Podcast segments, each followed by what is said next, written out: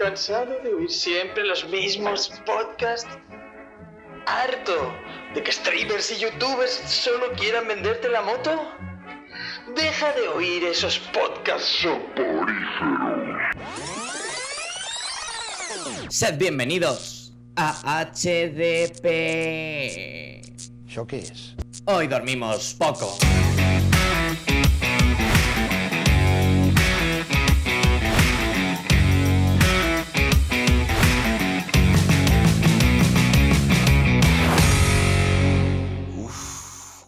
Creo que tengo una pulsión.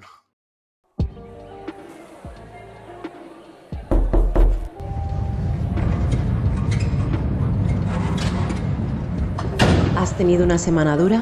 No te preocupes, relájate, ponte cómodo y bienvenido a nuestro Neon Club.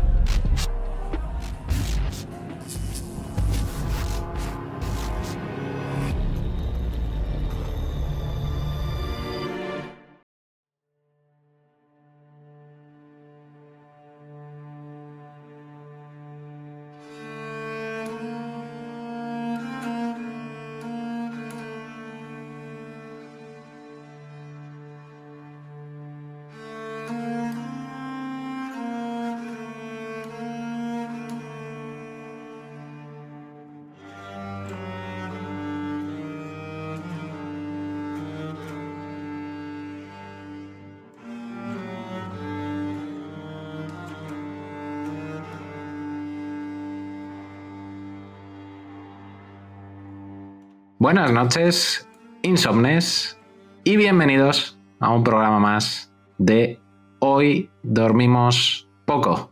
Hoy, más que nunca, dormimos poco porque traemos una historia bastante bizarra. Bastante, bastante bizarra. De esas que se te vienen a la mente cuando estás intentando conciliar el sueño. Y es que este Neon Club va a hablar de otoñal.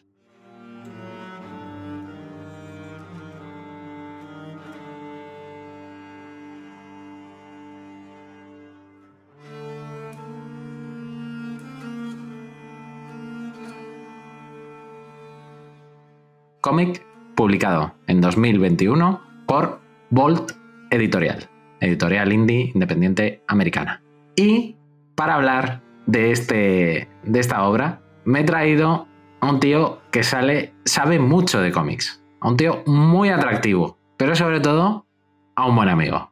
Joel, Buenas noches. Buenas noches. Lo primero de todo, de lo que has dicho, cumplo dos de tres. Soy un muy buen amigo, soy muy atractivo, pero lo de que sé mucho de cómics, bueno, sé hablar mucho de cómics, luego lo, que diga si vale para algo o no es, bastante relativo. ¿Qué tal? Estoy muy contento de estar aquí porque quería mucho coincidir contigo en No Dormimos Poco y no había tenido la, ocasión. Y oye, estamos en un, programa, eh, además, eh, para nada impulsado por mí y, de un género que nos gusta mucho a los dos, así que estoy muy contento. Pues sí, pues sí. Eh, y yo, queridos insomnes, como ya sabéis, soy vuestro extasiado amigo y vecino Gallín y estoy muy contento también de estar aquí con, Joel, porque bueno, nos conocemos ya desde hace unos añitos, eh, conocemos el uno y el otro nuestros gustos y bueno, nos vamos haciendo recomendaciones sobre todo más de Joel hacia mí que de mí hacia Joel, pero esto hace que muchas veces pues tengamos que comentar lo que vamos leyendo. Y qué mejor que comentarlo con vosotros, ¿vale? Entonces, como siempre nos gusta empezar este tipo de programas. Joel, ¿dónde te ha tocado a ti otoñal? Por todos los lados. O sea, por, pero por absolutamente todos los lados. Eh, como siempre, no me he preparado nada para este programa, pero. filosofía HDP, total. Efectivamente, por supuesto. O sea, eh, quiero dejar constancia de que este programa se preparó de un día para otro y yo cuando respondí al mensaje estaba a otras cosas. Entonces no me da tiempo a releerlo ni nada. Pero eh, aquí soy un maestro de la improvisación y puedo tirar para el carro con lo que sea. Eh, el caso de Otoñal, en, mi experiencia con ello es bastante particular, porque bueno, yo eh, eh, estaba trabajando con los boletines de novedades de CC y, vi esto en el, apartado de los indies y tal, y ya por la portada me entró mucho por los ojos. Pasa es que, como por diciembre del año pasado, em, fue cuando ECC empezó a tirar muchos indies y muchos indies de terror, Total. Y, y- mm, y yo me leí algunos de ellos y la verdad que la mayoría bastante, bastante, bastante malos. O sea, dolorosos de leer de cojones. Había alguno que Forraje, destacaba, forraje. Pero sin embargo, este como que, no sé, a- a- algo lo vi en la portada que dijo, joder, tiene muy buena pinta. Pero aún así no me atreví del todo a, a comprarlo cuando hago los pedidos de, de- de mensuales de cómics y tal. Sin embargo, eh, mm, cosa que me suele pasar mucho cuando voy a una tienda de cómics y ya mm, los ojeo en mano y tal, me paré a abrir esto y dije, joder, es que tiene muy buena pinta. A lo mejor es mierda, pero en las páginas interiores, sobre todo el color, fue lo, que me entró por los ojos. Y dije, yo creo que le voy a dar una oportunidad porque a mínimo que sea un 5 o un 6, yo creo que me puede funcionar muy bien. Y para mi sorpresa, eh, fue un auténtico pelotazo. Y me hace bastante ilusión porque ha pasado, o por lo menos de, de apertura, bastante tapado, pero le, le le he dado dando cañita y voz por, por otros medios. Y creo que lo estoy consiguiendo levantar un poquito más. Aún así, no, evidentemente, esto no va a ser el, el gran cómic del que se hablé durante todo el año, ni muchísimo menos. Tampoco lo pretende. Dentro de las pretensiones que tiene, creo que lo cumple muy bien. Pero creo que es un digno destacar porque hay una tendencia eh, que tampoco sé de dónde viene de, publicar muchísimos cómics de terror. Esto es- yo imagino que es un poco como el cine. Que Hmm. son producciones relativamente Totalmente. baratas y relativamente sencillas de hacer y es muy fácil de publicar algo, algo del género. Y cuando lees mucho del género y todo es como, bueno, va, está bien, pero sin más, pero te encuentras uno que sí que dices, joder, aquí hay un trabajo elaborado detrás, me ha conseguido llegar y, y lo he terminado y me ha dejado un buen pozo, yo creo que es digno de destacar. Ujú, Totalmente. Y yo creo que esa tendencia que comentas también viene un poco marcada por el éxito de Joe Hill. Sí, Al final el éxito de Joe Hill ha hecho que las editoriales vean en el género de terror que llevaba años y años abandonado, eh, que vean una oportunidad de reclutar a nuevos lectores, que es en lo que siempre están pensando las editoriales, en sacar nuevos lectores, con un material que, hasta entonces no se habían planteado. Yo creo que el éxito de las obras de Joe Hill, la creación de su propio sello y que se está vendiendo dentro de sus calidades, que hay obras que son buenas, hay obras que son muy buenas y hay obras que son mediocres y obras malas directamente, pues ha hecho a todas las editoriales, incluso a las indies sobre todo, animarse un poco más con el género de terror que lo tenían un poco muerto. Y yo coincido mucho contigo, yo lo he reconocido al principio, yo a esta obra no me iba a acercar, a pesar de que la portada es súper llamativa, pero al final eh, te escuché hablar de él me comentaste un, poquito de la sinopsis, podríamos decir, de la historia y qué te había parecido a ti. Y es que es mi rollo, completamente. Es mi rollo, eh, terror psicológico. Además, ahora hablaremos un poco del subgénero en el que está metido dentro del terror. Y la verdad es que me he acercado a él y me ha encantado. Me ha encantado. Me parece que a nivel visual el arte es un nivel bastante notable. Y a nivel de escritura, yo creo que basándose en muchos clásicos del género y en lugares comunes, pues te consigue llevar a lugares diferentes y utilizarlo muy bien, sobre todo. O sea, no es solo tener el kit de herramientas, sino saber utilizarlo. Y yo creo que estos dos autores han sabido utilizarlo, desde luego. Yo creo y también que el color. Mucha de la magia, de centrándome en la historia, es eh, hacer que funcionen elementos audiovisuales dentro de, de la lectura. Sí. O sea, trasladar el, el mal rollo o el, o el, horror dentro de un cómic es muy, muy complicado.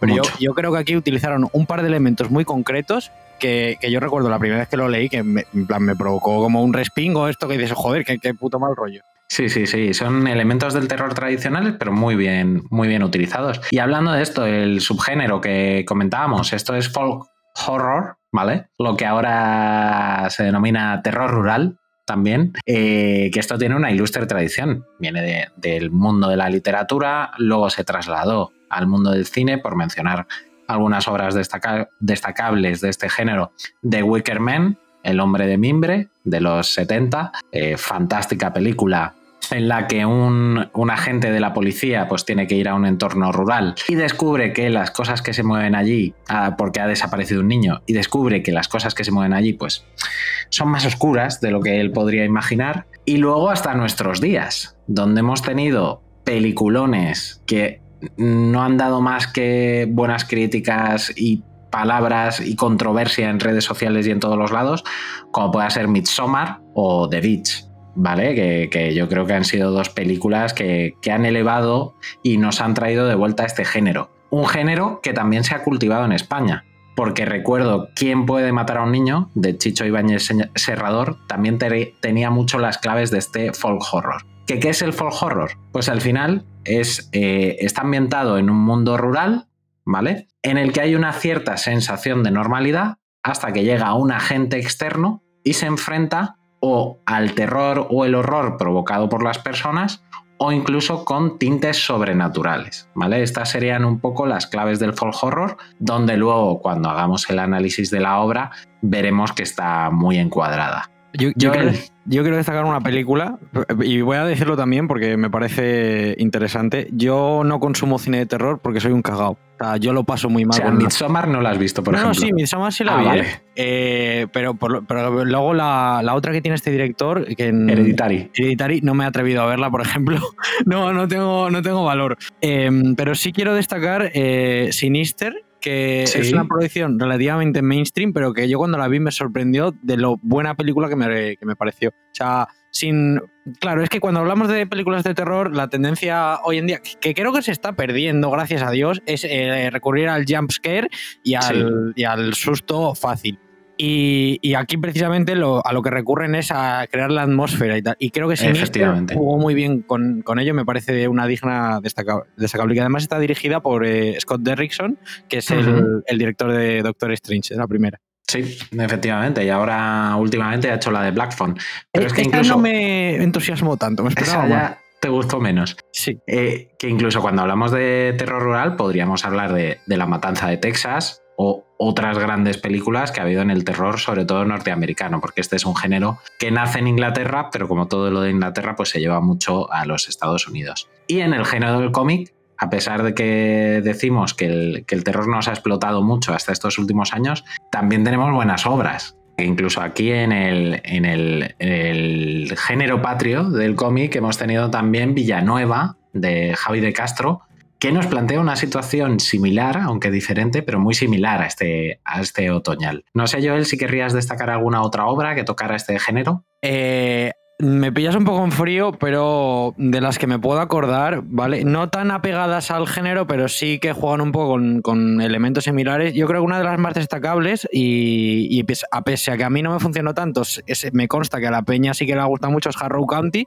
que la publicó uh -huh. Norma, que esa plan, me juega mucho con el folk horror y también con hace como una reinvención de, de mitos de brujería y tal. Luego está que lo mismo, que a mí tampoco me funcionó mucho, pero sé que a, a mucha gente sí, Witches de, a ver, yo quiero decir yo, lo de Scott Snyder.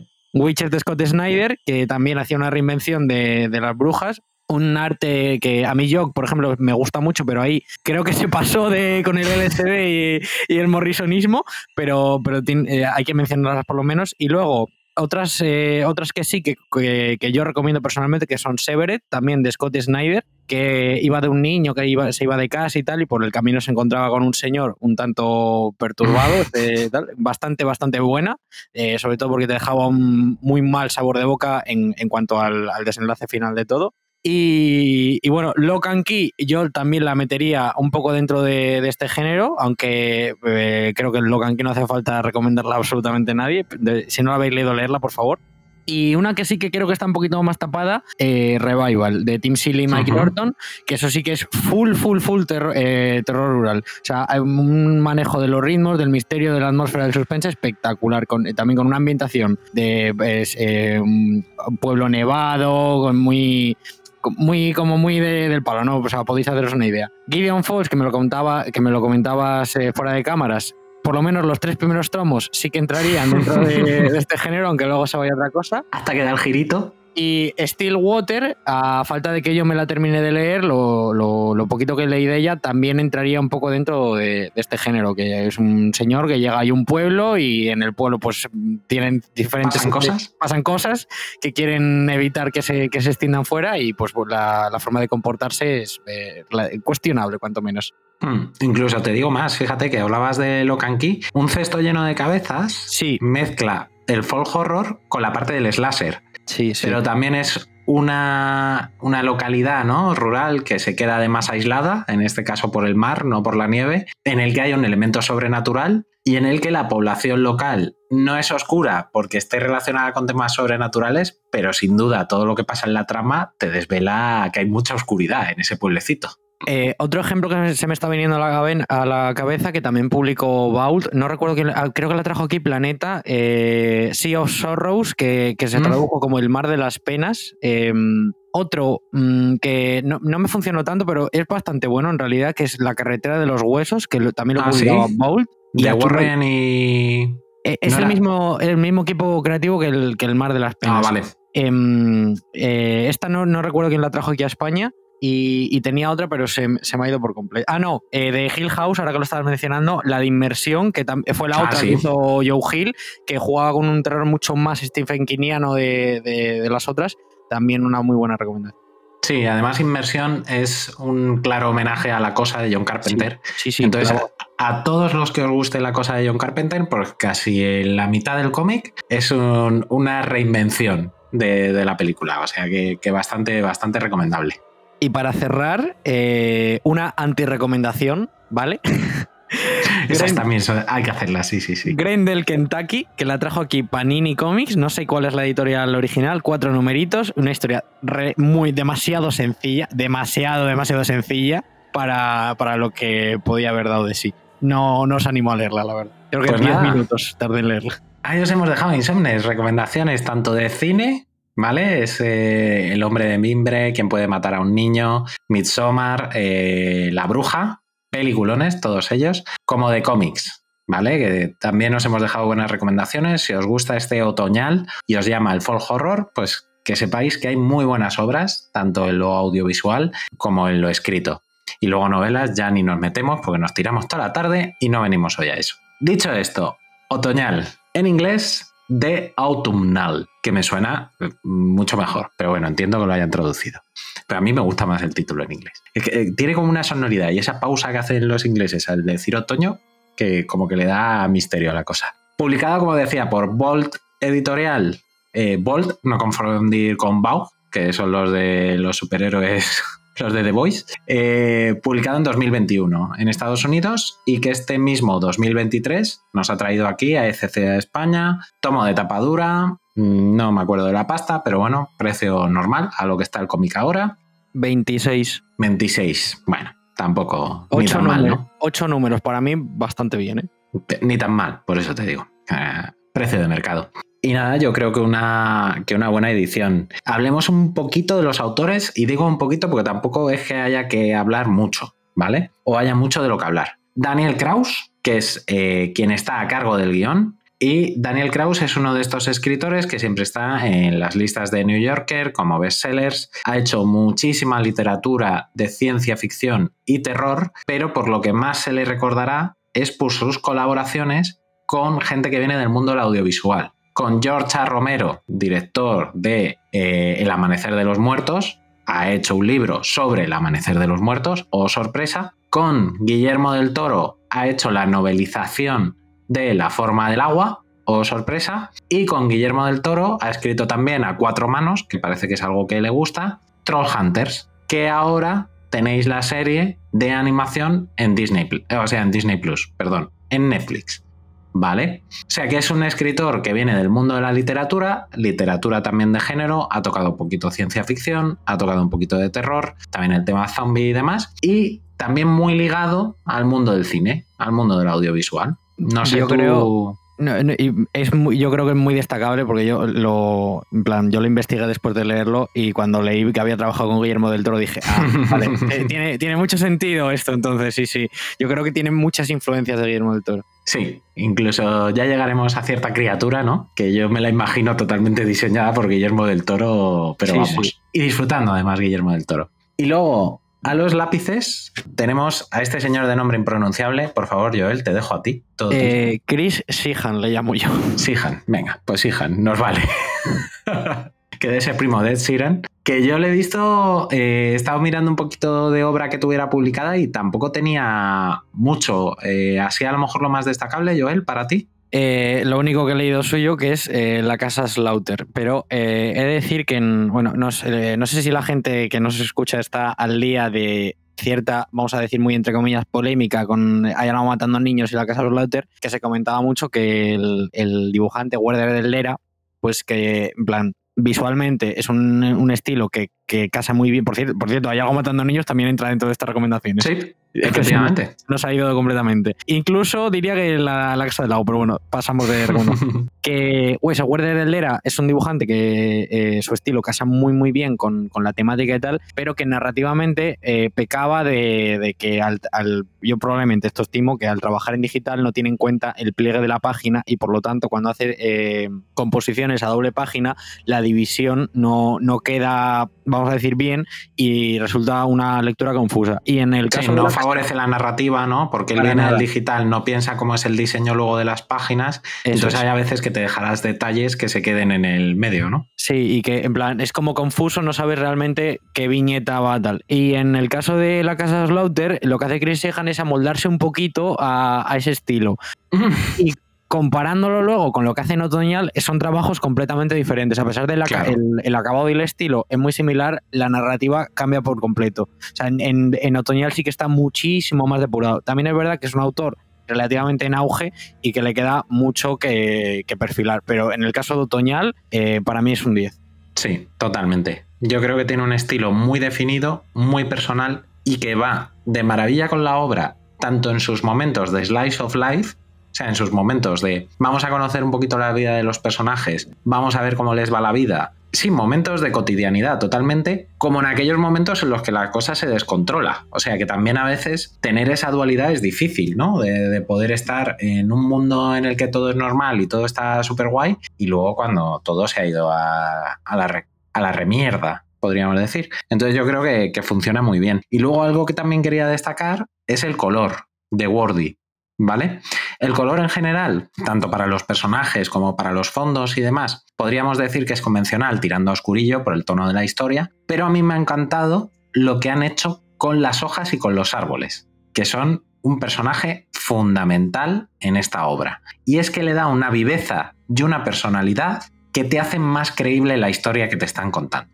Que de por sí, al tener un elemento sobrenatural, pues siempre es un poquito más difícil. Yo creo que ese color te ayuda mucho a entrar esa- en esa paranoia que te están Es, intentando es meter. muy inmersivo. O sea, y lo, Sí. lo estoy ojeando ahora mismo y me hace mucha gracia, o bueno, no sé si gracia es la palabra, pero el contraste de cuando las, las protagonistas llegan al pueblo y tal, lo colorido y vivo que es todo. Es decir, que cuando están las hojas de por medio, el- es como que tiene mucho más vida la historia y cuando no, es como todo mucho más apagado y, y opresivo. Y lo cual, como que crea un contraste muy bestia con lo que se esconde realmente detrás de todo. Yo Hmm. digo que entré por el color, ¿eh? yo lo abrí y dije, joder, tío, o sea, es- me recordó mucho, aquí sí tengo que mencionarlo, a lo que hace Jordi Belair en, en The Nice House on the Lake. La, la paleta de colores es muy, muy similar. Sí, sí, efectivamente. Y The Nice House of the Lake, efectivamente, otro comicazo que no podemos dejar de, de recomendar por aquí, hoy que estamos hablando de terror. Aunque sí que es verdad que lo metería en un género un poquito diferente, porque el elemento sobrenatural de, de Nice House of the Lake le pasa un poco que se va hacia la ciencia ficción. Y vamos a dejarlo ahí por no hacer spoiler de obras de las que no vamos a hablar hoy. Y dicho esto, ahora sí, vamos a meternos en harina y vamos a hablar de este otoñal. Así que, Joel, amigo mío, ¿nos cuentas un poquito de qué va esta triste historia? Eh, triste, tristísima, la verdad, pobrecitas mías. Bueno, como soy malísimo como- con, con los nombres, no voy a intentar ni acordarme de ninguno, ¿vale? Eh, la historia aquí, pues bueno, nos sitúa con, con una mujer que es una madre soltera, ¿vale? Que ya la presentación ya es para que te encariñes de la madre, por lo, lo que mola esa persona. Una, una mujer que yo la definiría como un- una hija de los 80, que full punk, full rockera, full a su puto rollo, que por circunstancias de la vida y por, vamos a decir, malas decisiones, a- acaba teniendo una hija que ya, mm, ya sea mm, deseada o no, pues bueno, no deja de ser un cargo con, con el que ella tiene que, lidiar, de cierta manera. Una hija que a su vez, por la, por la propia situación de, tener una familia desestructurada, pues es relativamente problemática en el colegio. Y al principio de esta historia, pues bueno, mientras nos sitúan un poco los personajes, ya nos introducen que, que estas, eh, esta muchacha y su hija, pues bueno, no, no están bien económicamente y la, la vida pues le- les pasa por encima, pero eh, gracias, vamos a decir, entre comillas, al cielo o a quien sea, reciben una, una herencia muy inesperada de lo que sería la abuelita, que pues vamos a conocer, que vive en, en cierto pueblo, tampoco quiero recordar el nombre. Y, y, Está pues, bueno, en la zona de Maine. que te sonará que es donde ambienta todas sus historias Stephen King. Sí. Entonces, pues bueno, eh, tras las, eh, los problemas del colegio y tal, pues esta mujer coge a su hija y se van al pueblo en lo que, pues vamos a decir, busca de una vida mejor. Hmm. Y, bueno, pues aquí ya nada más llegar al pueblo, pues nos vamos a dar de bruces con elementos, vamos a decir, extraños o bastante peculiares. Un ejemplo muy claro es eh, el primer contacto que, existe como tal con las hojas de este pueblo, que pues bueno, es una niña inocente, va jugando y está jugando con las hojas y tal, y hay por ahí un señor con un jardinero, con un rastrillo y tal, y, y le monta un pollo a la madre y a la hija por tocar la hoja que se quedan las otras en pan. ¿Qué me estás contando, bro? Y, o sea, aquí no está pasando nada. Sí, Y luego, pues bueno, va, eh, la primera noche la pasan fuera de casa porque como que no les han dado las llaves de la casa y tal. Empieza a aparecer por ahí también cierto vecino, tal, que como que las quiere ayudar, pero que son todo elementos que te hace sospechar porque la gente de este pueblo está teniendo un comportamiento muy extraño, como decía Gallín al principio, con, con- con los extranjeros o la gente de fuera. Hmm. Incluso cuando llegan a casa de la abuelita, hay dos vecinos dentro de la casa que están con los rastrillos en la cocina y que dicen, ah, si es que veníamos a dejarte preparada la casa antes de que llegaras. Sí, comportamientos Dice demasiado, ella, demasiado fuera de mi puta casa, por favor. También luego cuando van a... Uno de los elementos que más abre la historia cuando van al, al funeral de, de dicha abuelita, que por cierto no lo he comentado, pero también es importante dentro de la historia, va a haber un resentimiento muy fuerte de esta mujer hacia su madre por, por- por los recuerdos que ella tiene de cuando era niña, de, de que ella había abandonado el pueblo y, y la madre como que había renegado un poco de ella. Y la, la movida gorda sucede cuando no quieren abrir el ataúd por, por lo que sea y, alguien abre el ataúd y, y se de, la- esta mujer ve algo que, que no debería haber visto y ya saltan todas las alarmas de- del propio personaje de la metaficción y de ti como lector que dices, vale, aquí hay algo chungo detrás de todo y algo bastante mal rollero. También es verdad que la portada, el nombre y todo, pues da pie a pensar eh, bastante mal. Eh, el Vamos caso- a full spoilers, ¿eh? O sea, que Sí, puedes sí. decir lo que ve dentro del ataúd. Sí, sí, no, yo iba. Eh, lo- pues resulta que el cadáver de, de su madre pues está completamente inundado, le salen por los ojos, por la boca, un montón de hojas, ramas y dices, joder, qué movida. Hay una peli que hacía esto, que yo vi hace muchísimos años, no sé ni cómo se llama, pero como que las raíces de ciertas hojas se metían por, por dentro de la piel, muy mal rollero.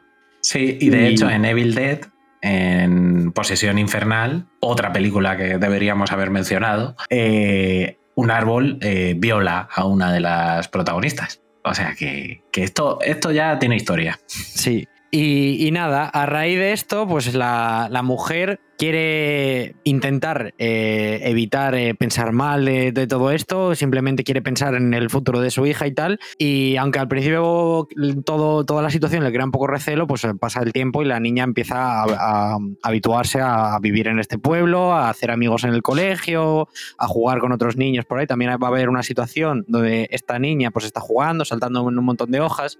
Otra vecina le va a montar el pollo diciendo, le, le suelta hasta un bofetón, en plan, exacto. inconsciente y tal. Y así pues vamos avanzando la historia, parece que todo va, va bastante guay y, y, pues bueno, en cierto momento pues eh, ya empiezan a saltar todas las alarmas de absolutamente todo cuando eh, mm, esta mujer se pone a investigar, y todo el tema de las hojas va saliendo a flote y, paramos aquí, paramos aquí. Joel, porque si no ya nos lo comemos entero. Cositas de este principio que me flipan, que me flipan. Lo primero, la conversación que tiene con la directora del colegio, la madre, porque es un plantado de personaje brutal. O sea, llam- típica circunstancia, llaman a la madre porque la hija se ha portado mal. De hecho, la ha pegado a otra compañera. La ha puesto las pilas. Y la madre no solo disculpa a la hija, sino que acaba teniendo ella un problema con la directora del colegio.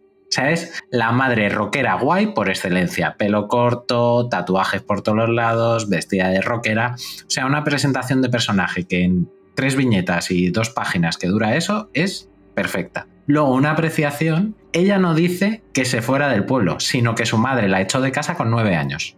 O sea, que es brutal. O sea, algo muy jodido tiene que pasar ahí para que tu madre te eche de casa con nueve años. Que no estamos hablando de lo típico de Estados Unidos, de con 16 años la gente se iba de su casa porque sus padres le pegaban, tal, no sé qué. No, con nueve años la echó de, de casa. Eh, da bastante miedito. Y luego un dato importante que también nos plantan aquí al principio de la obra es que ellas la, la primera noche después del funeral no tienen dónde dormir y hay un vecino que les ofrece un coche viejo. Entonces, la madre al principio con ciertas reticencias, porque claro, ellas vienen de una gran ciudad y ese tipo de detalles, pues eso, aquí en Madrid no te va a dejar nadie un coche para dormir, aunque lo tenga hecho una chatarra. No, no le da un poco de desconfianza. Pero al final cogen el coche y se quedan a dormir. Esto que parece irrelevante, como en todas las buenas obras, tendrá su importancia cuando nos acerquemos al final. Y por otro lado, también me hace mucha gracia, esto a nivel de pequeño detalle, que es que la madre para el viaje desde la ciudad a este pequeño pueblecito le regala a la hija un libro de Stephen King. ¿Y por qué me hace cierta gracia? Porque se nota que los autores, como la mayoría, se lo pasaron muy bien eh, metiendo detalles de estos chiquititos en distintas páginas y en distintas ilustraciones. Y este del libro de Stephen King me hace bastante gracia, pero me hace todavía más gracia cuando lo que nos empezaba a contar Joel, que la madre empieza a investigar y va a la biblioteca a consultar periódicos antiguos y demás, y se ven estanterías con libros que están ahí un montón de libros de Neil Gaiman. Con lo cual el autor nos está dando un poco a entender por dónde van sus gustos de este principio, Joel, ¿qué es lo que te, lo que te gusta, lo que te empieza a atrapar de la historia? Por eh, recalcarlo, más que nada, porque ya lo has comentado tú, me parece una presentación de personajes espectacular. O sea, muchas veces, eh, ya lo digo, para mí una de las cosas que más me ganó de Otoñal es el, desarrollo de la historia y el desarrollo de los personajes. Y, ya con esas tres, cuatro páginas, que era algo que pasaba, por ejemplo, en el cesto de cabezas, que cómo te definen a los personajes en, con, con, tan poquito, eh, te, ganan mucha vida y te resultan mucho más creíbles para como, conforme va avanzando la historia, que puedas empatizar con ellos, puedas comprender también un poco mm, eh, todas las situaciones por las que van viviendo y ponerte un poco en la piel de esta madre y, pues oye, intentar tirar para adelante. Sin embargo, eh, para mí lo más destacable de este primer número es un elemento con el que juegan mucho durante, bueno, durante toda la obra no, pero en su mayoría, que a mí me recordó a mm, Pesadilla en el M Street, a, ah, es verdad, no lo hemos comentado. Que es, eh, es, algo que yo destaqué mucho cuando, cuando reseñé por primera vez esta obra, y cómo juega con los elementos de lo que ve un niño y, lo que un niño percibe con lo que realmente eh, es la visión de un adulto de la, de la situación. Y en este caso, al principio, pues hay unos niños ahí jugando en el parque y tal, y están cantando una, una, una antigua canción de pueblo. De, que una canción infantil. Sí, es una canción infantil, pero que recuerda al, al 1-2, canta viva voz, eh, 3 y 4, viene Freddy por ti, ¿sabes? Y eh, a mí es que solo de pensarlo me produce escalofríos. Y, esta es el la primera toma de contacto con, con el elemento de, de, este contraste que os estoy comentando. Y me parece fascinante. Y aquí te, te empiezan a meter, pues eh, eso, una antigua leyenda de una mujer que se llevaba hijos, que tal, que cual, que no la enfades, que no enfades al bosque y dices, joder, que, realmente puto mal rollo. Porque además, en el, en el apartado artístico eh, hay una splash doble que son dibujitos de niños que están hechos con tiza y tal. Y es este contraste a lo bestia, ¿sabes? Que, que tú lo ves y dices, madre mía, la, que se está viniendo encima. Sí, efectivamente. Es que además, en la tradición anglosajona, porque aquí incluso en España también tenemos alguna canción infantil que es un poco cruel, pero es que en la tradición anglosajona hay canciones infantiles que son en plan, y el tío apareció arcado en un árbol. O y el diablo echó a los niños al caldero y lo puso a arder. O sea, hay cosas así en la realidad. O sea, que no es tan extraño que en este pueblecito de la Nueva Inglaterra de los Estados Unidos eh, canten una canción en la que lo que viene a decir es que una señora tenía un bebé, un señor se lo tiró a los cerdos para que se lo comieran, la señora mató al señor y luego mató a muchos más, la señora. Y ya está. Ese sería el resumen de esta bonita canción que tienen en, este bonito pueblo. Pero sí es verdad que es como meterte muy poquito a poco esos elementos de, uy, aquí no todo encaja, ¿no? Es como un pequeño puzzle en el que vas construyendo y que ves que una pieza está totalmente fuera de lugar. Y llegas un poquito más adelante y hay otra pieza que está totalmente fuera de lugar. Y al final lo que va haciendo es que tú como lector cada vez te resulte más difícil dejar de leer. porque te está poniendo en tensión frente a lo que está por llegar. Y ojo, porque, claro, es eh, ya os digo que yo esto me lo leía, bueno, hace mucho no, pero hace unos mesecillos y no me acuerdo bien, pero ahora mismo que lo estoy ojeando, hay otro elemento que hasta el final de la obra no cobra ninguna importancia y estaba ahí desde el principio, que es un pequeño garabato, ah, un, un, pues un, palo vertical con tres horizontales, que, joder, llega un momento en la obra que, de repente te dicen, oye, que esto es esto, y das para atrás, y es que estaba ahí todo el rato. Me recuerdo, por ejemplo, el momento Locan Key cuando Booth estaba buscando la llave, que luego abre la, la llave del cerebro. y das para atrás y todo el puto mundo tenía una, una cerradura en, en la nuca y tú no lo habías visto. A mí esos pequeños detallitos me, me vuelven loco. Sí, sí, está, está muy bien tirado. Pues nada, puedes continuar, Joel. Habíamos dejado a nuestra protagonista, a nuestra madre, ahí investigando en la biblioteca del pueblo un poquito sobre estas tradiciones populares tan bonitas que tienen por allí. Eh, pues bueno, pues eh, lo que os comentaba, a, la vez que esta buena muchacha se va habituando, luego también eh, ya para estas alturas entraba otro personaje en juego que va a ser una especie de coprotagonista, que es un señor que, elimina tatuajes con la que nuestra, eh, la, la madre pues va a desarrollar, cierta eh, relación íntima. Eh, pues que van a follar básicamente. o sea, tampoco... Qué fino te había quedado, gracias. Eh, si no lo decías tú, lo decía yo. Y es otro, es otro personaje que también, que lo, que lo mismo que la madre, es, eh, me, me sorprende mucho cómo se toman su tiempo en desarrollarte, cómo le da cierto Sí. valor al personaje, que era un, en- en- él se dedica a quitar tatuajes, pero los que quita luego se los hace él, de manera que, que tengo como una, una forma permanente de recordarlo. O sea, le da un valor a, a su trabajo muy, muy bueno. Y que a raíz de esto, pues empatiza mucho con, con la situación de la madre y tal. Y pues bueno, pues acaban teniendo una muy buena relación, más allá de, del folleteo puro y duro. Que eso también está muy bien, que hay una escena que follan ahí en plena naturaleza con el otoño a su alrededor, podríamos decir. Sí, y bueno, pues eh, a la vez que esta mujer pues va investigando, ya se nos había vaticinado en ciertos momentos por ciertas tumbas que estaban por ahí, con ciertos nombres y tal. Y esta mujer que se pone a investigar cierto, cierto pasa, eh, su propio pasado, las fotos de la madre, realmente qué, qué había pasado a su madre para que muriera en esas circunstancias con las hojas raras y tal. Y se toma con otro elemento también muy eh, eh, habitual de este género, que es eh, pues una antigua leyenda, algo que pasó en el, en- en- valga la redundancia, en el pasado de este pueblo, que está repercutiendo en la actualidad, que es que hubo un momento donde un colegio se prendió fuego y murió un montón de gente. Hace, curiosamente, esto no sé si quieres decirlo ya, pero vamos, hace curiosamente 30 años que eso pasó cuando ella vuelve al pueblo. Han pasado 27 años. Se recuerda también a. Claro, es que. Eh, Sí. Cada X tiempo, es que esto, cada X tiempo pasan cosas en este pueblo que recuerda también a la novela de It, que cada 27 años Claro. venía el puto payaso a dar por culo. Pues aquí lo mismo, cada, cada 30 años aparece una señora muy turbia a dar por culo a la gente que vive en este pueblo. Eso es, una señora muy turbia que además está relacionada con esta canción infantil que, que os comentábamos, eh, que es Beadle, o la llaman Beadle, así eh, en plan cariñoso, y que es lo que ella va investigando en la biblioteca y que también nos da la oportunidad, bueno, ya vemos que en la biblioteca no tienen mucho amor a que ella investigue, eso por un lado, su vecina de enfrente, que es la mujer del señor que amablemente les prestó el coche, pues ya la da una hostia, por lo de dejar jugar a sus hijos en las hojas otoñales y por lo del marido también. Se ha llevado la hostia por las dos cosas. Una hostia así doble. Entonces ella ya empieza a percibir que sí, que, que la gente es muy amable, que su hija está muy integrada, pero que del todo, del todo, algo pasa. Y ahí conoce a otro de los personajes importantes de la obra, ¿no, Joel? Que es esta graciosa heroinómena, podríamos decir.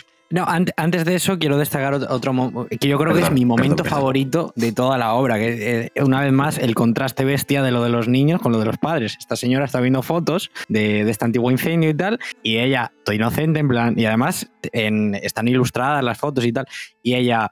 Joder, qué raro y tal. Y dice la niña, ah, pues esa es la señora que no sé qué, que no sé Ah, cuándo. Y la madre dice, ¿qué señora? Y aquí recurren muy, muy sabiamente al- al- a lo que yo llamo el efecto Brian Cabagon, que es meterte un pedazo cliffhanger a la última página del número que dices, joder, no puedo parar. Y al salto de página hay- había una foto que estaba ligeramente doblada, pues la, la- la madre la desdobla y pues detrás del puto colegio que estaba en llamas, pues ahí hay algo muy marronero, muy turbio, que, que a mí se me hiela la sangre solo de mirar la puta ilustración. O sea, Sí, sí, la tengo delante ahora mismo. o sea, es, es una cosa bárbara ese, ese salto de página. Eh, ¿Cómo te Hmm. va? o sea, esas tres páginas anteriores, que está ahí la mujer investigando tal, que tú ya estás como con el ese el, El run run, sí. el run run molesto, y luego que venga la niña a meterte el, el golpe de efecto, pero tan bien metido, tío. O sea, eso es crear atmósfera, crear terror psicológico puro y duro. Sí, y, y ojo, porque esto en una, en una película yo creo que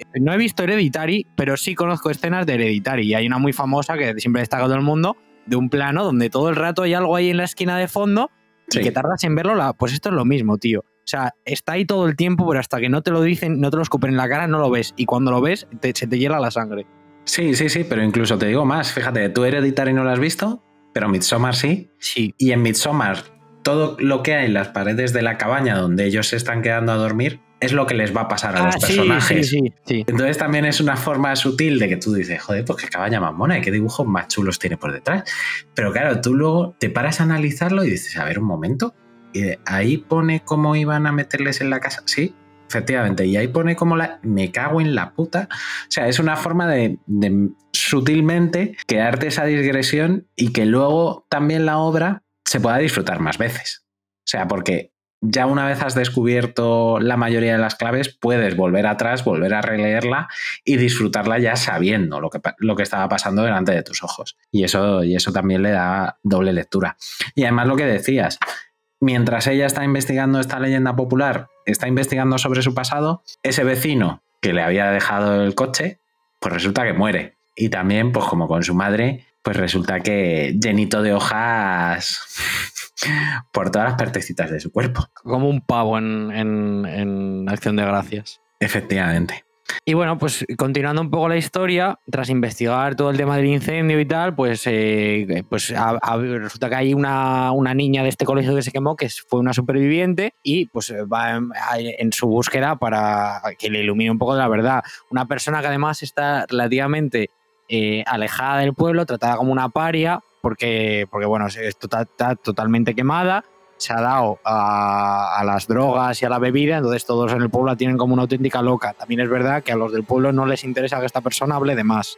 Entonces, y claro, es un poco también eh, este recurso, una vez más, esto eh, está muy trillado de mogollón de películas, series y tal, el- el- un, un personaje que te puede dar alguna información que tú ya como lector sabes que ese personaje tiene las horas contadas.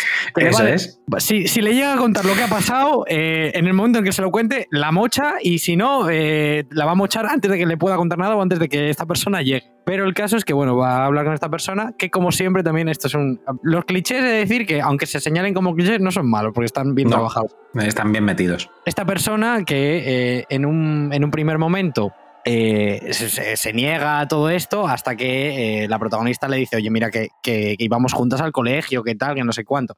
Ya pues da pie y baja un poco la guardia a, a- a que se, se- contarle un poco toda la, la película. Y ya esta persona ya le dice, oye, mira, pues la realidad de lo que está pasando en este pueblo es esto. Un detalle importante, que ahora que me... eh, perdón, eh, es que de verdad que est- esto de reseñar sin tenerlo fresco y tal. Nada, es reseña. Aquí, Joel, en HDP hacemos reseña sensitiva.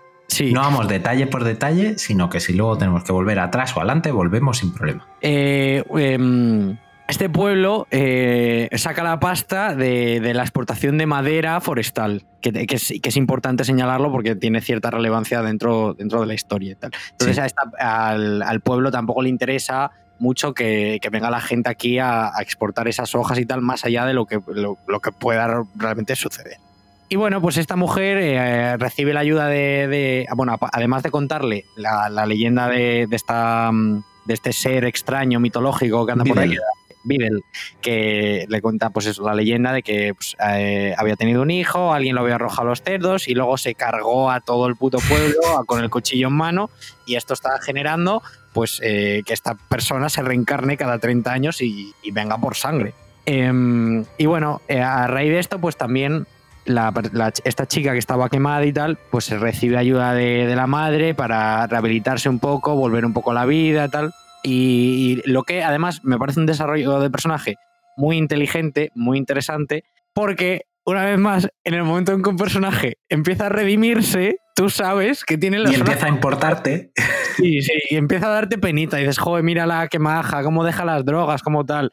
Pues desgraciadamente esta pobre mujer pues la va a acabar mochando otra vez. Y eh, pues bueno, no deja de incrementar esta sensación de, joder, qué mal está todo, qué mal va a salir todo, esta pobre mujer eh, y la leyenda del pueblo, qué cojones realmente está pasando aquí. Y aquí vendría otro de mis momentos favoritos, porque también me parece un, un homenaje brutal a, a Tiburón, que es cuando el alcalde coge a nuestra protagonista Y dice, vente, vente, vente aquí conmigo a tomar un café aquí en nuestra cafetería tradicional del pueblo. Y dice, oye, me han contado que estás investigando sobre esto y que te has puesto a hablar con, con esta señora. Dice, tú sabes que esta señora, bueno, pues tiene sus problemitas, está loca, es una drogadicta y tal.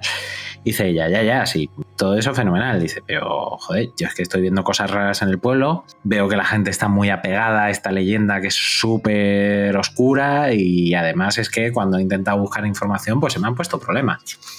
Y el alcalde le dice, mira, nosotros, pues eso, lo que tú decías, vivimos de la madera, somos gente sencilla, no queremos problemas. Y yo como alcalde de este pueblo, si la gente quiere tener ahí sus pequeñas creencias así, que no hagan daño a nadie, un poquito más paganas, pues no vamos a tener ningún problema. Dice, tú si tratas bien a este pueblo y, y nos dejas en paz, por así decirlo, y te estás tranquila a tu, a tu rollo, no vas a tener ningún problema. Dice, así que estate tranquila y, y ya está. Y en paralelo a esta escena, es cuando vemos que la pequeña amiga Yonki se ha metido en el bosque de vuelta a su casa y, oh, error amigo, porque No ya empezamos a ver que el bosque no es amistoso. Ya lo hemos visto todo el rato, con este miedo que tenían a las hojas, con que la costumbre del pueblo es siempre, siempre, siempre tener tu jardín rastrillado, ¿vale? O sea, igual que en otros sitios hay que bajar la basura a las 8, no te la recogen, aquí, si tienes el jardín sin rastrillar, todo el puto pueblo te mira mal. De tal manera que hasta nuestra protagonista, que es la más rockera del mundo y la más rompe reglas, todos los días rastrilla su puto jardín. Pues, joder, Situación muy graciosa. Yo cuando lo, lo, mucha gracia, me pareció muy curioso. Efectivamente. Y luego también se sigue desarrollando esta relación, eh, pues un poco ya más de carácter romántico, con este hombre que la está ayudando a quitarse el tatuaje de su ex del cuello, que llevaba ahí, como buena rockera, pues llevaba un Rich ahí en medio del cuello gigantesco. Y entonces, a la vez que le va borrando el tatuaje, pues ya va conociendo a su hija, ya va visitándola cada vez más en casa. O sea, ya vemos, también nos empezamos a encariñar con el personaje. ¿Y esto qué significa, Joel? Que la va a mochar muy fuerte. Pero ojo, ojo, el, el momento polvo místico, eh, eso es espectacular, porque es otro detalle que dices, qué curioso. A ver, lo, voy a- lo voy a contar detalladamente, en no apto para sensibles, ¿vale? Pues están ahí dándole al tema, dándole fuerte en el jardín de la casa, ¿vale? Y este señor decide terminar en el propio jardín. Decide terminar y depositar su semillita literalmente en el jardín. Que al principio dices, bueno, pues yo, pues yo qué sé, vale, o me parece bien. Pero que en un futuro algo va a pasar con eso que, que se ha caído ahí, ¿vale? Sí, sí. sí. Aquí no hay marcha atrás que no sea aprovechada. O sea, Uf, hasta literal. la marcha atrás fecunda. La marcha atrás fecunda. Y ya está. Y nada, eh, seguimos va- avanzando y conocemos otro de los clichés de este género, que es la falsa ayuda, ¿no? Eh, bueno, pues nuestra protagonista descubre que, que hay una paciente en, un- en una residencia de la zona que era amiga de su madre y que puede tener más información de, oye, de qué fue de su madre, ¿no? Porque ella ha estado en todo este tiempo viendo fotos que tenía, su madre era fotógrafa, viendo fotos que tenía en el ático y tal, y lo que ve es que su madre la quería mucho, la quería mucho, entonces se empieza a extrañar de esa situación de que, en primer lugar, la echara de casa teniendo nueve años, de que se produjera el incendio, de toda esta rareza que hay en el pueblo, y dice, joder, pues si hay una persona que todavía conserva su mente lúcida y me puede contar algo de mi madre, pues me gustaría saberlo. Y se va a ver a esta, a esta señora y entonces esta señora le cuenta que, que efectivamente, que su madre la quería mucho y tal, y que y ya está. y le cuenta un poco la versión de edulcorada, ¿no? De que todas eran muy amigas de su madre y que su madre la quería mucho y que en el pueblo va todo bien. Y aquí llegamos ya a más de la mitad de la obra. Y para este momento también eh, sucede el, también el girazo de guion que esta señora, esta buena amiga de la madre, eh, por cierto, una página bastante eh, escabrosa, si me preguntan a mí, una viñeta ciertamente perturbadora, que en un primer momento pues parece muy amable, muy tal, pero eh, giro de guion, increíble giro de los acontecimientos.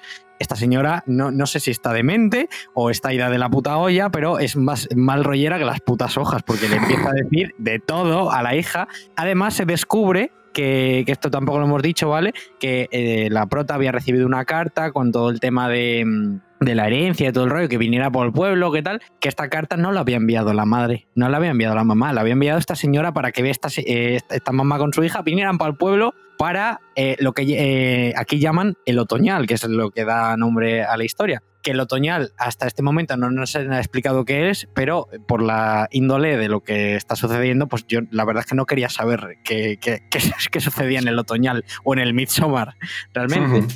Y para, pues también aquí descubrimos, como decía Gallín, que la, la mamá de, de la prota era fotógrafa y tal, y que estaba investigando las hojas, y que lo que estaba Hmm. investigando era pon- con las hojas y un metro al lado, que las hojas se estaban moviendo completamente solas. Entonces, ya aquí ya te- yo creo que para este momento la obra se va de madre completamente. Y ojo, porque la última viñeta de este capítulo también me parece súper, súper potente y súper chula. Que es eh, la madre llegando a casa, rollo súper cansada, rollo, mira, no quiero saber nada más de la vida, y se tumba en la cama, pero en la hay justo detrás una ventana que aparentemente no tiene nada, pero que deja ver unas ramitas que además recuerdan con la cierta forma a una mano que es como que está todo el rato acechando a, a esta pobre mujer. Y me parece súper, súper destacable. Sí, además, el detalle este que dices de que la madre estuviera investigando las hojas y que se movieran solas, o sea, es lo que decíamos antes, es una clave que no te han dado hasta ahora, pero si tú con esta clave te vas a las páginas de atrás, ves que en todas las circunstancias importantes y menos importantes del cómic ha habido hojas de árboles presentes. Por todos los lados. Efectivamente. Incluso lo que decíamos, cuando están echando el polvo místico, con marcha atrás fecundativa incluida, están al lado de un montón de hojas. Un montonazo de hojas. O sea que ya el autor te hace que no vuelvas a ver las hojas de la misma manera. Y esto está muy relacionado con algo que decía el guionista, y es que la idea de este cómic se la dio cuando estaba andando. También sabes que esta gente creativa, pues bueno, fuma cosas que los demás fumamos pues, muy de vez en cuando, pues estos lo fuman más habitualmente. Entonces, un día iba andando, así un día de otoño y tal, y no sé qué, y vio hojas eh, cayendo de los árboles y en el suelo, y empezó a pensar en lo maravillosamente misteriosas que eran las hojas. ¿Que ¿Qué era una hoja? Una hoja podría ser la pisada de un animal mitológico. Eso es lo que se le vino a la mente. Y dice que se tiró años con esta idea en la cabeza y desarrollando conjeturas e ideas eh, a partir de esto hasta que salió este cómic. O sea que, que tiene mucha relación, no solo lo que ahora vamos a proceder a relatar, porque ya estamos entrando en el cuartito final, sino eh, esta concepción de la hoja como algo vivo, algo que no es que se desprenda del árbol y, ya solo sirva de abono, sino como algo vivo y que pertenece a un organismo vivo, que es parte de un organismo vivo. Para este momento también hay un momento muy gracioso de la historia que aparece por ahí una hoja y la madre se lía martillazos y cuchilladas con la hoja. Me pareció increíblemente bueno. Y eh, viene otra de las revelaciones porque un- un- otro de los aciertos que me parece que tiene este cómic es que te va eso, dando la información con pinceladas tranquilamente y tal. Y, y los giros de guion son aun, aun enclichetados, bastante inesperados. Y, y- y esto no deja de ser un, otro de los clichés, que es esta canción que estaban cantando los niños, no estaba bien traducida. Realmente Hmm. la, la- la leyenda original decía otra cosa completamente diferente, mientras que eh, al principio decía como que está la pobre mujer que había tenido el hijo y tal, la que había acabado muy puteada. Aquí lo que se están diciendo es que esta mujer fue la que puteó al resto, a- a- pero a puto saco, vaya. Entonces, Sí, que era una un- bruja en origen, Sí. Que ya tuvo un hijo de la naturaleza de Satanás, o vete tú a saber de qué, bueno, que concibió un hijo y que tanto ella como el, que el niño también tenía lo suyo, ¿eh? Sí, sí, sí, fu- full mal rollero, vaya, como la del Baby Teeth está el Tony Case, que es el engendro de Satanás. También Efectivamente. descubrimos que este símbolo que os he, que os he comentado hace un ratito, que era un, un palo vertical con tres cruzados, eh, empiezan a encontrar ramitas con eso, pues en la cama del, del churri de ella o pintado por ahí. Se descubre también que donde el buen hombre este de los tatuajes había depositado su semillita en el, en el jardín, ha brotado de repente de la noche a la mañana un, un, unas Un flores arbusto, de ahí, sí, sí. un, un arbustillo de ahí, y lo cual es bastante perturbador, si me preguntan a mí, el, el engendro este del diablo, y ya se empieza a ir todo de madre porque va a tener lugar el otoñal. Eso es. Y para protegerse del otoñal, ella eh, lo que hace es aislarse en su casa, tapiar todo, ventanas y tal, que es el momento ese tan gracioso que tú decías, que entra una hoja mientras ella está tapeando todo y le empieza a dar martillazos, pero llega su noviete y le dice, claro, cuando le cuenta esta película de, oye, mm, nos va a pasar algo muy jodido, eh, quédate aquí con nosotros, él toma la peor decisión del mundo en cualquier obra del género de terror, que es decir, Cari, tú tranquila, yo te voy a demostrar que esto no es verdad. Y para demostrarte que no es verdad, me voy a meter en el bosque y ahora salgo y te cuento que no es verdad, ¿vale? Y ella dice, no, por favor, no, por favor, no, por favor. Y él, que la quiere mucho, pues dice que sí, que la va a demostrar que, que no es así. Y se mete, y se mete en el bosque. Error. Pero error y además gordo de cojones. Error fatal. Este señor ya podéis ir despidiendo de él porque la próxima vez que le veáis no vais a querer verle directamente. Y pues bueno, las hojas comienzan a sacudir toda, toda posible esperanza de, esta mujer. Coge el coche, marchan de allí corriendo. Lo que no sabían era que estaba todo eh, planeado en detalle por esta gente del pueblo y acaban arrastradas a la cere- ceremonia del otoñal, donde el, el alcalde de este pueblo y tal le dice muy guay, descifraste los versos originales, tal. Espera, espera, que te cuento cómo termina la leyenda. Que todavía, todavía- si todavía estabas acojonado, ahora vas a flipar. Y aquí le revela todo el tema de que el, el bebé este era el puto anticristo reencarnado que se iba por ahí cargando peña y, y tal. Y lo que sucede realmente en este pueblo, lo que ellos llaman el otoñal, es que cada 30 años eh, tienen que hacer un sacrificio humano para que estas, esta bruja, esta Beadle, no venga a, a- a follárselos a todos, básicamente a volver a prenderle fuego al colegio y tal.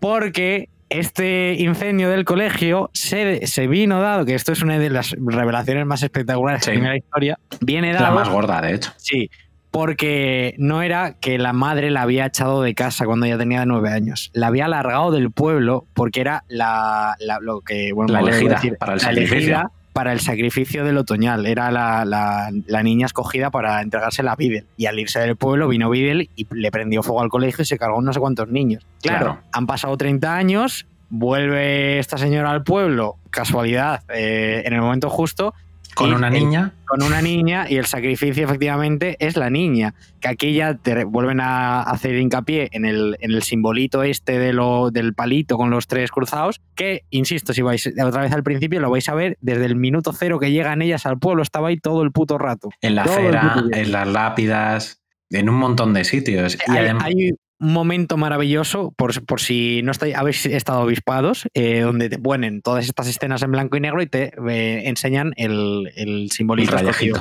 Y además me parece que es- está muy guay porque está como muy sutilmente metido. Sí. Me parece un detalle muy, muy chulo. Sí, y además también otra cosa, otra rima que hacen con algo que has visto, es que a la niña, para esta ceremonia, la visten con un trajecito blanco, con una especie de sábana blanca por encima y una corona de espinas, y la madre tenía una foto que le había hecho su madre con ese mismo atuendo, que ella se creía que era de una fiesta de Halloween o algo así. Por no, Midsommar.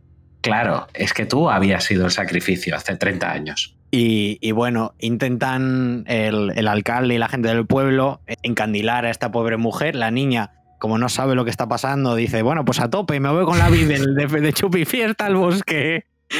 Eh, A jugar entre las ramas. Sí, y, y la madre, pues en un primer momento, tiene ahí como su debilidad de decir, joder, en plan, ¿qué hago? Es que no, no, no tengo otra opción. La niña, pues acaba yendo al bosque, pero enseguida la mujer eh, echa para atrás y, y se mete al bosque detrás de ella. Y tenemos ya la mega conclusión final, que esto dejó el culo, a mí me dejó el culo roto, porque bueno, yo para estas alturas, he de confesar, no tenía ni idea cómo podía terminar esta historia. O sea, Hmm. me, y, y me Es que había girado ya varias veces. Sí, sí. Pero era como, ¿qué desenlace posible le espera a esto? Porque había una opción muy, muy, como muy correcta, muy evidente, rollo, pues se, se salvarán y huirían del pueblo, lo que sea, pero deciden eh, arriesgarse e ir con todo en esta historia. Espera, Joel, antes de desvelarnos el gran final, vamos a meter eh, nuestros infocomerciales de nuestros queridos patrocinadores y una pequeña cuña de redes sociales.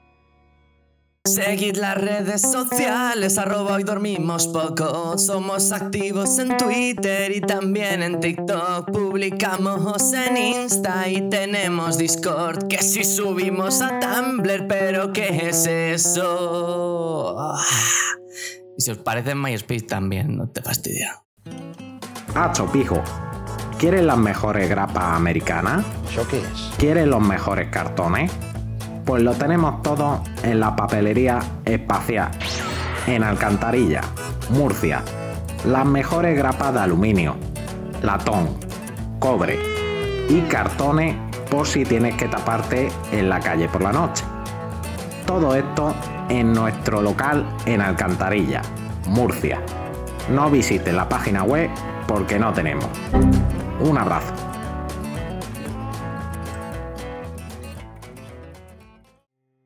Ahora sí, Joel, después de esta pequeña pausa, por favor, desvélanos ese final que te ha dejado el culo abierto.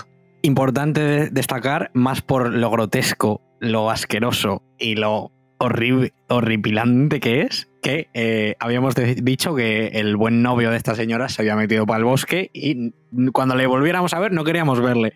Pues efectivamente abrimos el capítulo final y lo primero que nos encontramos es a este señor ultra mega reventado. Pues, le falta un brazo, le falta media nariz, tiene los intestinos fuera, eh, cubierto, relleno de hojas, de ramas, de todo. Es, es súper Despellejado, o sea, le han quitado la piel, se ve toda la masa muscular.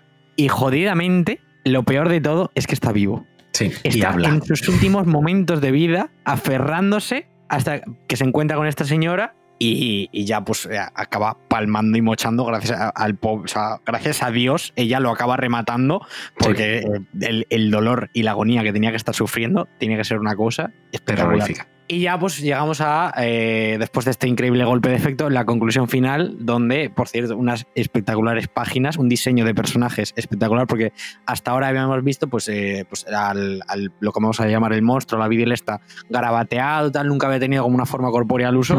Y aquí Y ya al bebé también, al bebé maldito también le habíamos visto un poquillo, pero nada nos preparaba para esto.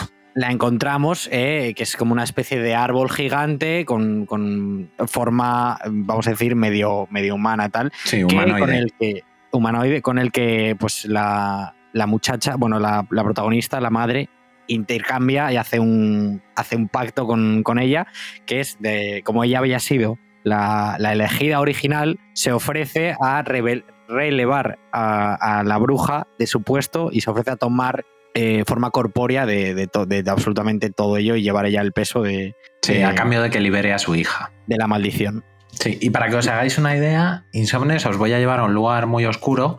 Es como el árbol de Pocahontas, el árbol que hablaba Pocahontas, pero en todo mal. Si todo hubiera salido mal con ese árbol, sería este árbol que os estamos contando, esta Videl. Y bueno, en un primer momento la, la niña acaba escapando, también renegando un poco, en plan, mamá, no te quiero ir a dejar, tal.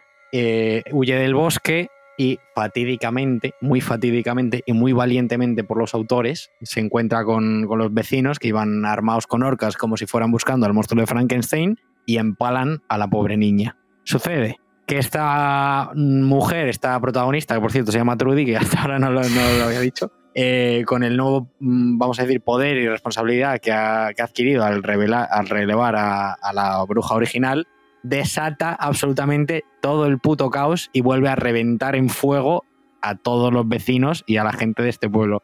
Con Y a los niños. una- y a los niños. Una página también que muestra el, el colegio con los ojos de ella arriba, como muy en el rollo del, del Gran Gatsby, que es espectacular. Hmm. Sí, porque la bruja, eh, al principio cuando la propone este intercambio, le dice, es la primera vez que alguien se ofrece eh, en lugar de, de la víctima, es tu hija. Dice, pero no te lo acepto. Dice, voy a liberar a tu hija, pero todavía no estás lo suficientemente enfadada para ocupar mi lugar. Y es justo después cuando ella, eh, buscando a su hija, no llega a verla nada más que cuando los vecinos la sacan del bosque a rastras y la clavan la horca en el puto pecho. Entonces ahí la bruja dice, ahora ya sí, ¿ves? Hace cinco minutos no era suficiente, no era suficiente para ser la bruja oficial, pero ahora ya sí. Eso me recordó mucho este giro de guion. a una- una- es una comparativa absurda, ¿vale? Pero me, me viene muy bien. En la película del- de Ghost Rider de Nicolas Cage, cuando hace el. el- eh, a mí me viene estupendo, ¿eh? Eh, Dedicado, por supuesto, al compañero Borijo, esto va por ti. El pacto que hace. Johnny Blaze con el diablo, es decir, mi, mi padre tiene cáncer, yo, yo te vendo mi alma, pero salva a mi padre. Y dice: Vale, vale, tu padre mañana se va a levantar puta madre, pero va a coger la moto y se va a reventar. Pues Sí, esto es lo mismo. Sí, pues esto es lo mismo. Es en plan, venga, sí, sí, vete. Os libero a las dos. Libera a tu hija y te libero a ti. Y luego el final es eh, que lo decías, fíjate, al principio, retomo cosas del principio también.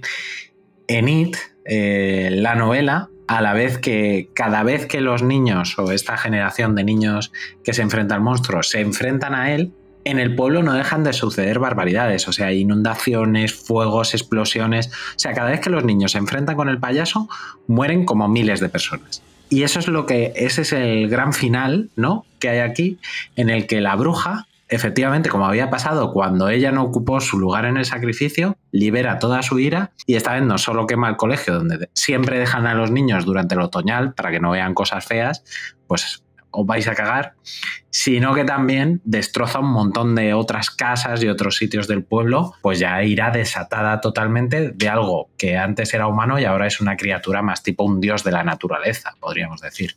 No tengo mucho más que aportar aquí. Y hemos acabado, ¿no, Joel? Yo realmente de la historia sí. O sea, no- ¿quieres quieres que añadamos conclusiones finales? Sí, sí, sí. Pues eh, en mi caso, por todos los elementos que os, que os he ido comentando, cómo los va conjugando, pese a que sean clichés, están, son tan bien trabajados, tan bien introducidos, el desarrollo de personajes que os hemos comentado, cualquier cosa que os hayamos podido decir aquí se ha quedado corto porque somos dos bocachanclas que no sabemos de lo que hablamos realmente, pero que es un, un trabajo realmente magistral en su género. O sea, no es la gran obra del año, por supuesto, pero es que ni lo pretende.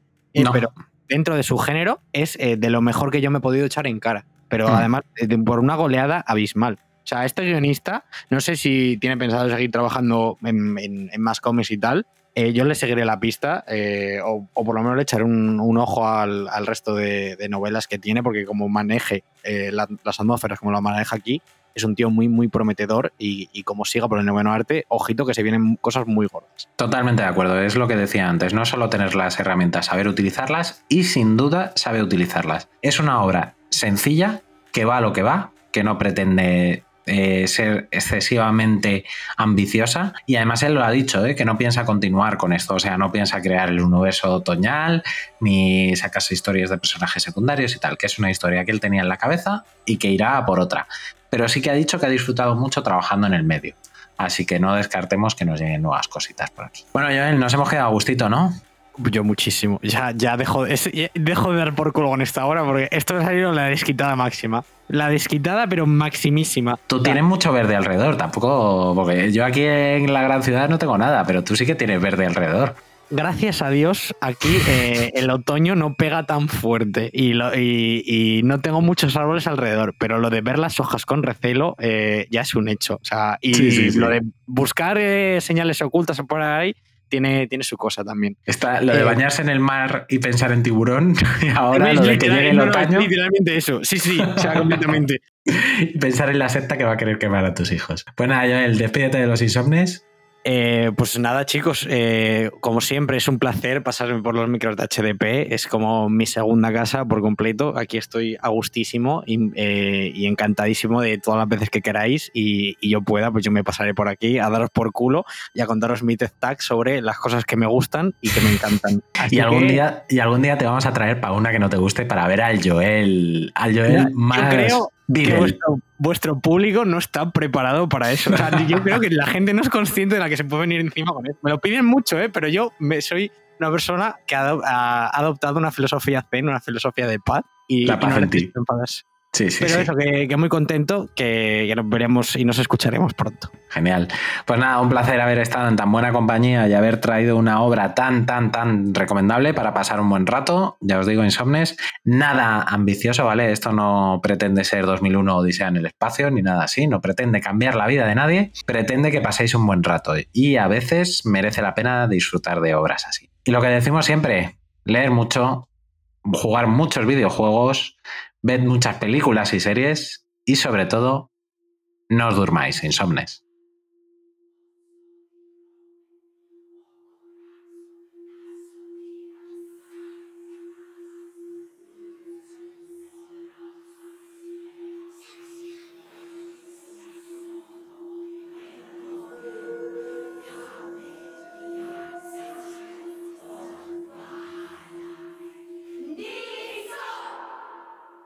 Hoy dormimos poco. Hoy dormimos poco. Tu programa para estar al día de cómics, cine, videojuegos, junto al equipo más divertido y gamberro. No te duermas insomne y prepárate porque hoy dormimos poco.